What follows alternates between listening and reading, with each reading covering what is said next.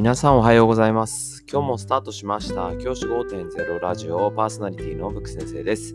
僕は現役の教師です。学校で働きながらリスナーの先生たちが今よりちょっとだけいい人生を送れるようなアイデアを発信しています。より良い授業、学級系、働き方、同僚、保護者、児童、生徒との人間関係、お金のことなど、聞かないよりは聞いた方がいい内容を毎朝6時に放送しています。通勤の後から10分間聞き流すだけでも役立つ内容です。一人でも多くのリスナーの先生たちと一緒に良い教師人生を送ることが目的のラジオです。今回のテーマは、教育ニュース、小中学生の不登校いじめ緊急対策取りまとめを文科省というテーマで取り話をしたいと思います。今日は教育ニュースを一つ取り上げます。教育ニュースの中で今回紹介するのは文科省のえー森山文部科学大臣が緊急の取りまとめ、いじめに関しての取りまとめを行うということを指示したということについてです。まあ僕がですね、こちらのニュースに関してちょっと考えたいなと思うのは、いじめの定義についてです。昨年度、不登校の中学小中学生やいじめの認知件数が過去最多になったということなんですね。不登校にある状態は小中学生はおよそ30万人認知されたいじめの件数も、えー68万件あったということでした極めて憂慮すべき状況だとこれらの課題に対応するたいじめ不登校対策の強化策を緊急に取りまとめるよう事務方に指示したということで今実際に動いているということなんですね。で僕がこのニュースに関して感じることとして、まあ、現場にいるね一教員として思うこととしてはやっぱりあのまずいじめに関してなんですけれども今までに比べていじめに対しての認知っていうのが今まで以上にきちんと教員がやってるっていうことだと思うんですよ。僕ねいじめが増えたっていう感覚は正直ないんですよ。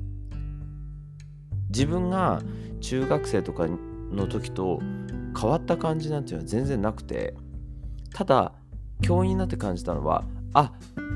こういうこともきちんといじめとして認知していくことが大事なんだなっていうふうに感じたんです。例えば友達とのやり取りで友達を無視した。これもいじめだでじゃないですか。今もちろん当然いじめなわけなんですけれども自分が中学生の時には正直これがいじめにされてたかってそんなこともなくて結構ねあの適当に流されてたんですよ。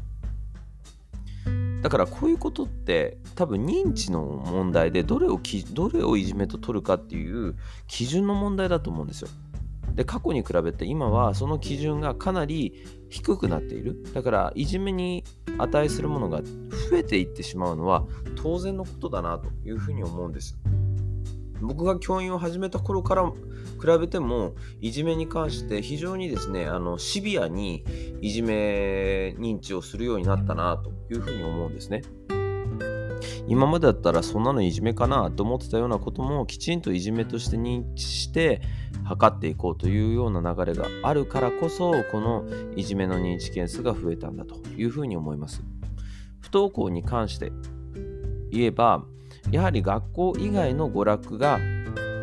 子どもたちにとって生まれたことっていうのは大きいと思います。あとは学校以外の居場所っていうのも子どもたちにとって見つかったっていうことも大きいんじゃないかなというふうに肌肌感として思っています。例えば SNS であったりとか例えばオンラインの学習教材であったりとか例えば学校以外のサポート体制が整ってきた。そういったところがある分無理して学校に行かなくていいよね。焦る必要ないよね。っっていう気持ちの子が増えたんじゃないかなっていうふうに思います。僕はそれはそれでいいことだと思います。全員が全員今の学校っていうシステムに当てはまれることができるかってそんなこともないと思うんですよね。今までは今までだって昔は学校が全てだったわけですよ。学校っていう場所に行って学校で生活することが全てだった。それ以外に居場所っていうものはなかったっていう時代がありましたよね。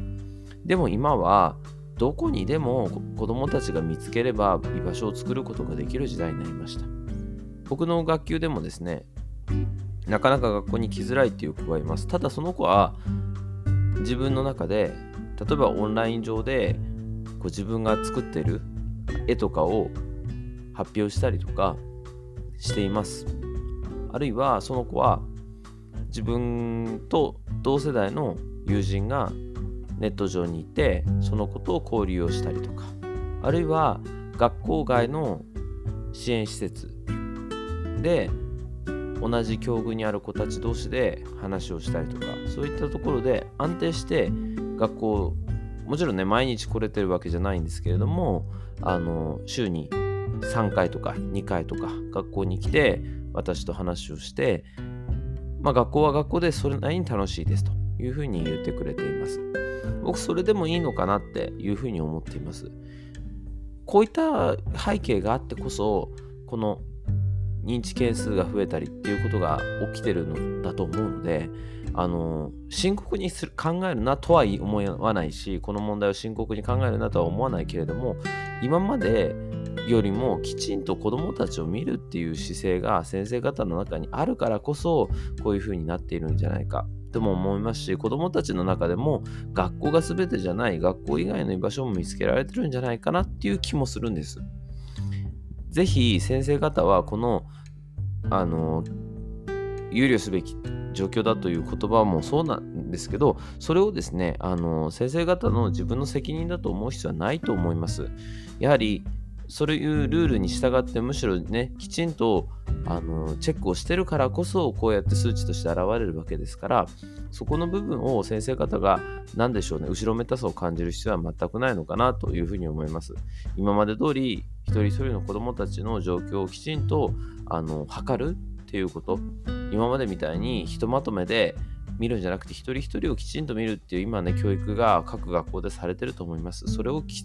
続けていくそれだけでもいいんじゃないかなというふうに思っています。こういった問題ねいじめとか不登校なくなればいいと思います。ただなくなるために何かを隠すとかなくすために今までやってたことをないがしろにするとかそれは違うかなと思うので